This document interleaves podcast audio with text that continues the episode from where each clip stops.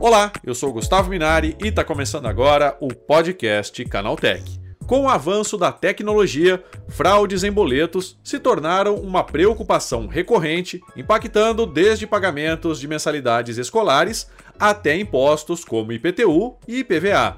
Um dos principais meios de propagação dessas fraudes digitais são links maliciosos, compartilhados via e-mail ou WhatsApp. Para falar como é possível identificar esses cyberataques cada vez mais sofisticados, eu recebo hoje aqui no podcast Canaltech o Marcos Pires, que é especialista em cibersegurança na Finkit. Então vem comigo que o podcast Canaltech de hoje está começando agora.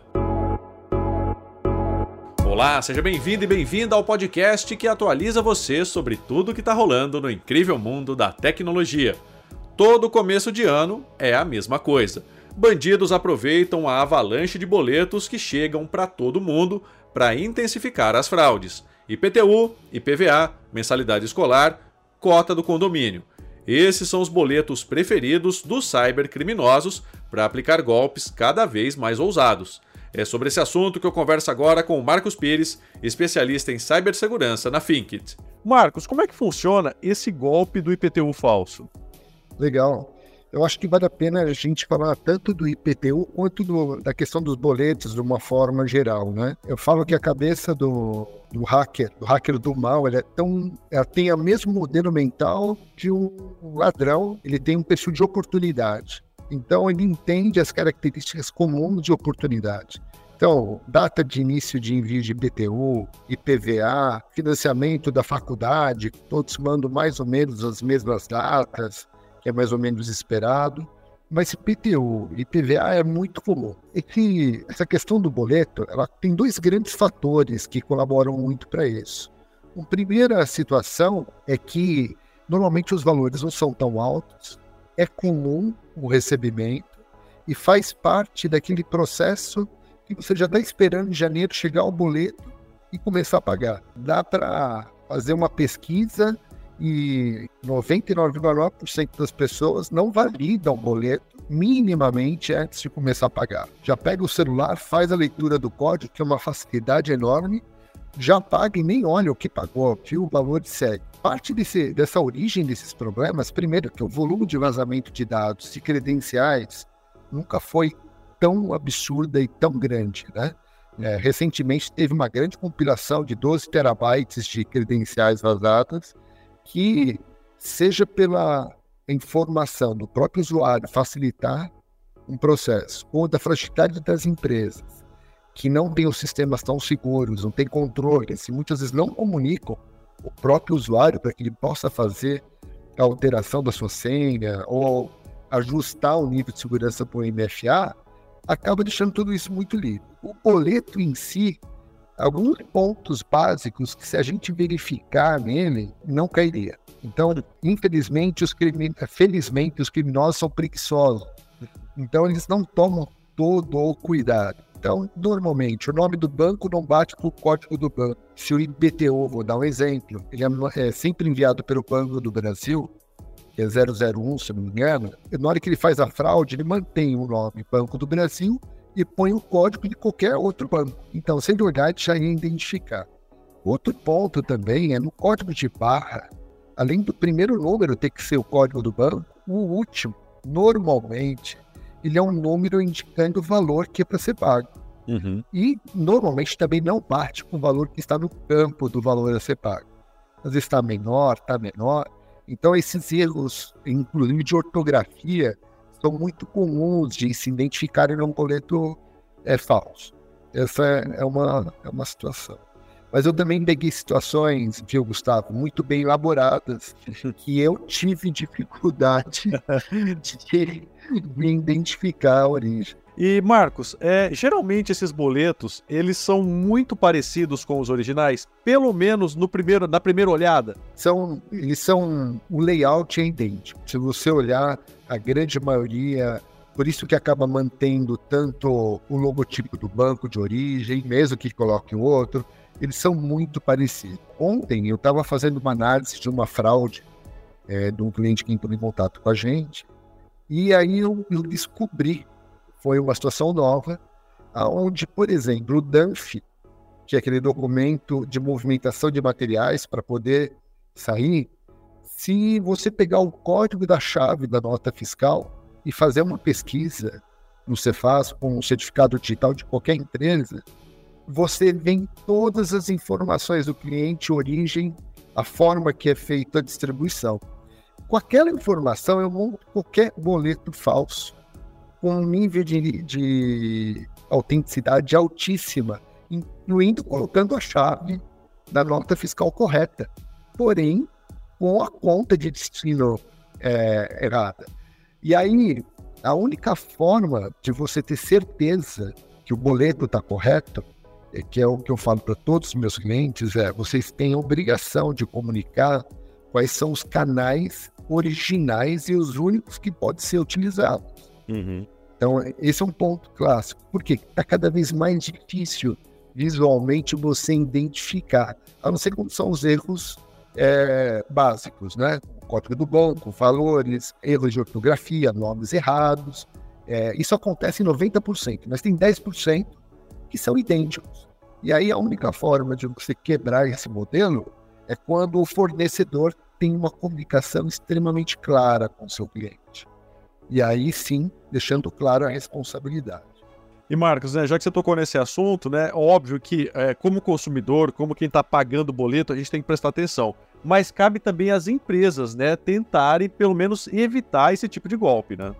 Sim, exatamente. É, e aí quando a gente olha do lado da empresa, pegando as boas práticas, então, por exemplo, a empresa deve comunicar aos seus clientes que não só como ela faz, mas como ela não faz. Hum. Então, ela deveria deixar muito claro: eu, entrarei, eu enviarei o boleto para você de forma física.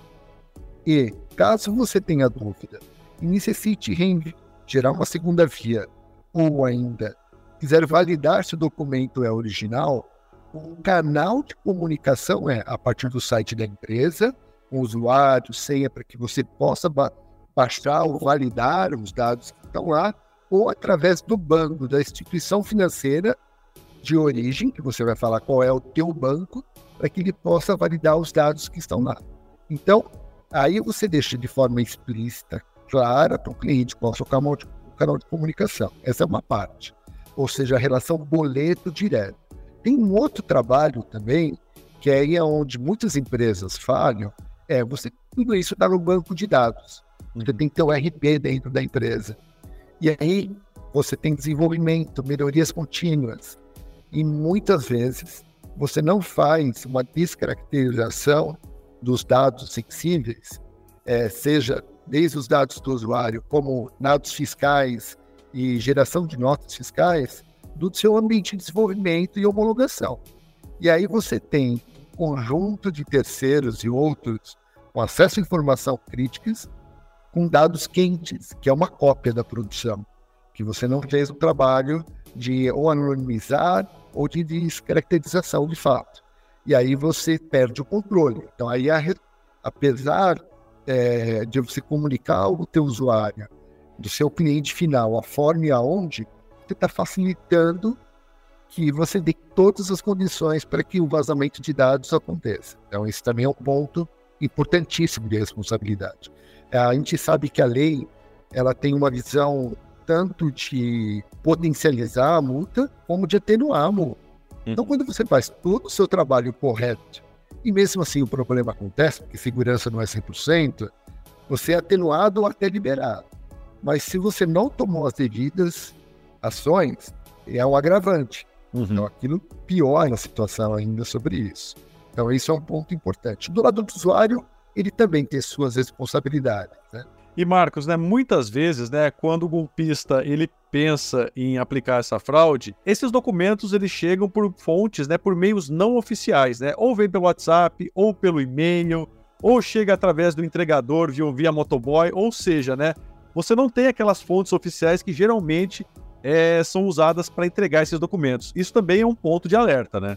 É um ponto total de alerta, porque hoje o uso do WhatsApp por exemplo, a maioria das empresas já criaram seus canais de WhatsApp oficiais. Uhum. Criaram uma forma onde você sabe que somente a partir daquele canal e daquele serviço que normalmente é um chatbot, você pode ter relações e serviços.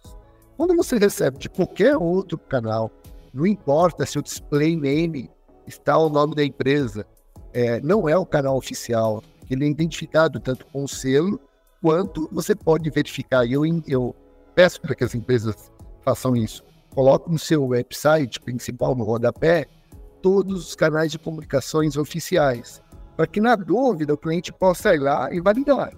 Isso é uma boa prática e funciona, porque você dá as condições do seu usuário poder saber qual o melhor caminho. E o problema é que a engenharia social ela é muito fácil de ser aplicada. A gente sabe que, apesar de todos os níveis de segurança de cibernéticas aplicados, o último fire é o usuário. Uhum. Né? E se ele tiver vulnerável, ou seja, se ele tiver propenso a não estar aberto para as informações, não estar atualizado, e delegar a responsabilidade para outros, não para ele mesmo, o controle, ele vai ser um alvo muito fácil de ser implantado. Eu faço teste para minha família. Eu já cansei de ligar para minha mãe, ligar para tio e falar: Oi, tudo bem? Eu sou do banco e tal, que eu sei que ele tem, é muito fácil saber. E pedir informações básicas deles e falar o seguinte: olha, eu, eu percebi que você recebeu um boleto aqui, o boleto está com valor errado, é, esse boleto não é o, o correto. Eu estou te mandando via WhatsApp o um novo código de barra e tem um desconto de 30 reais. Nossa, falou que desconto a pessoa adora, ela vai pagar muito rápido. não precisa nem ser o valor maior, né? Fraudes no IPTU também, por exemplo, que eu identifiquei, que o percentual que é uma lei. Você paga um valor percentual do valor final do, do terreno, da sua construção. Então, eu identifiquei, por exemplo, que o valor não batia. Então, um ano para o outro, ele veio menor ou muito maior e não estava aplicado pela lei. Então, caracterizou ali, eu consegui identificar. Foi um dos que deram mais trabalho, porque as informações visuais, quanto, estavam todos corretos, só a conta que era outra. Então, um usuário comum teria muita dificuldade. E aí eu sempre recomendo: chega boleto em casa, impresso, eu entro no canal oficial, baixo de novo e faço o pagamento a partir de lá. É um retrabalho, é um. E Marcos, né, nesses casos, né, sempre é bom remediar, porque depois que você cai no golpe e paga o boleto, reaver esse dinheiro é muito complicado, né?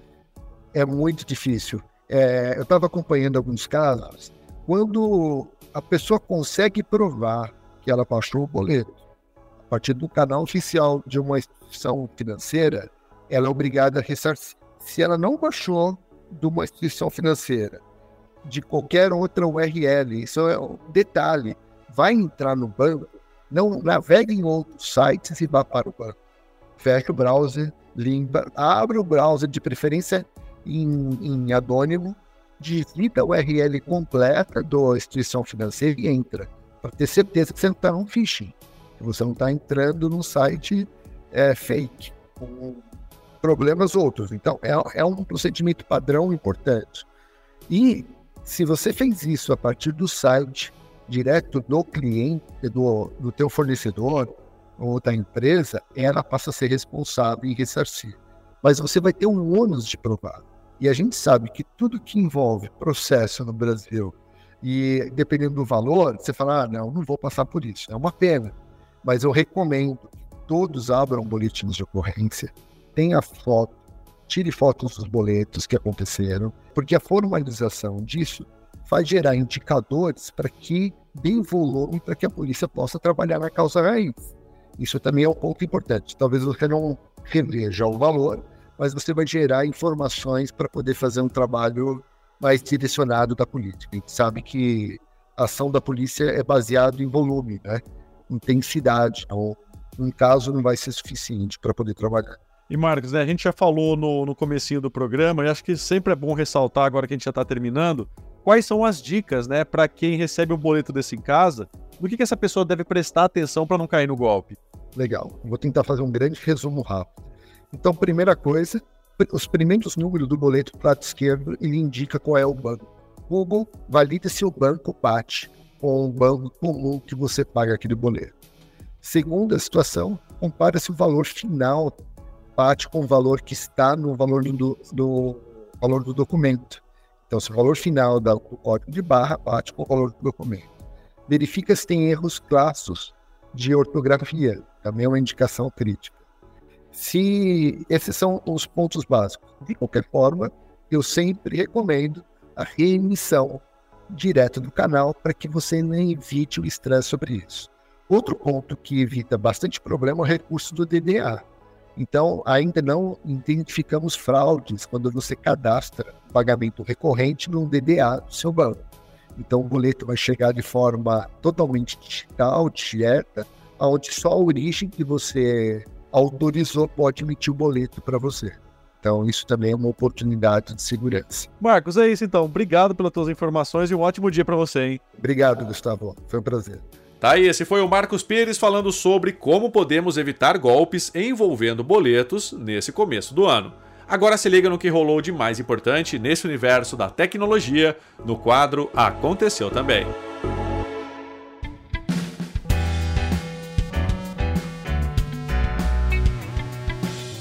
Chegou a hora de ficar antenado nos principais assuntos do dia para quem curte inovação e tecnologia. O Windows 11 fechou o mês de janeiro de 2024 instalado em 27,83% dos computadores em todo o mundo. É a maior parcela do mercado já registrada para a versão atual do sistema operacional. O primeiro lugar ainda é ocupado com muita folga pelo Windows 10, presente em 66,47% dos dispositivos. Lançado em 2021, o Windows 11 teve muitas dificuldades para emplacar e dominar o mercado de sistema operacional da Microsoft. O Instagram foi o aplicativo mais baixado no Brasil em janeiro deste ano, de acordo com dados do site AppMagic. A rede da Meta contou com 6,44 milhões de downloads, seguida pelo TikTok, com 5,4 milhões, e pelo gov.br, aplicativo para acessar serviços do governo federal, que fecha o pódio com 4,4 milhões. A dobradinha de Instagram e TikTok segue uma tendência mundial. Ambos os apps foram os mais baixados no mundo em dezembro do ano passado, então faz sentido que o Brasil acompanhe esse movimento. A OpenAI divulgou os resultados de um estudo interno sobre a capacidade de usar o chat GPT com o GPT-4 para criar armas biológicas. A pesquisa revela que o bot de IA oferece uma melhoria ligeiramente maior do que outras ferramentas, mas isso ainda não é suficiente para desenvolver uma ameaça do tipo. Mesmo assim, o projeto procura formas de mitigar ainda mais esses riscos. Google Chrome mantém a liderança entre os navegadores mais usados há mais de uma década em todo o mundo e continua dominando o segmento com cerca de 65% do mercado. Enquanto isso, os esforços da Microsoft em oferecer recursos integrados de IA no Bing ajudaram o Edge a crescer 1% nos aparelhos desktop no mês de janeiro, em relação ao final de 2023, segundo dados do StatCounter. Os números do relatório de janeiro de 2024 trazem outras curiosidades sobre o comportamento do público, especialmente a diferença entre os navegadores preferidos dos brasileiros em relação ao resto do mundo. O número de pessoas ativas nas redes sociais chegou a 5,04 bilhões de pessoas em 2023. Os números significam que 62,3% de toda a população global acessa regularmente uma plataforma do tipo, com o Facebook ainda tendo o domínio absoluto. A rede da Meta concentra mais da metade desse total, com 3 bilhões de usuários, segundo números oficiais. O Instagram ficou na segunda colocação do ranking, com 2 bilhões de usuários, em empate técnico com o WhatsApp. Daí, tá com essas notícias, o nosso podcast Canaltech de hoje vai chegando ao fim. Lembre-se de seguir a gente e deixar uma avaliação no seu aplicativo de podcast preferido. É sempre bom lembrar que os dias de publicação do programa são de terça a sábado, com um episódio novo às 7 da manhã para acompanhar o seu café. Lembrando que aos domingos tem também o Vale Play, o podcast de entretenimento do Canaltech. Esse episódio foi roteirizado e apresentado por mim, Gustavo Minari, e a edição foi da Julie Cruz. O programa também contou com reportagens de André Lorente Magalhães, Guilherme Haas e Felipe De Martini. A revisão de áudio é do Wallace Moté, com trilha sonora de Guilherme Zomer, e a capa desse programa foi feita pelo Eric Teixeira. Agora o nosso podcast vai ficando por aqui. A gente volta na próxima terça-feira com mais notícias do universo da tecnologia para você começar bem o seu dia. Bom fim de semana. Tchau, tchau.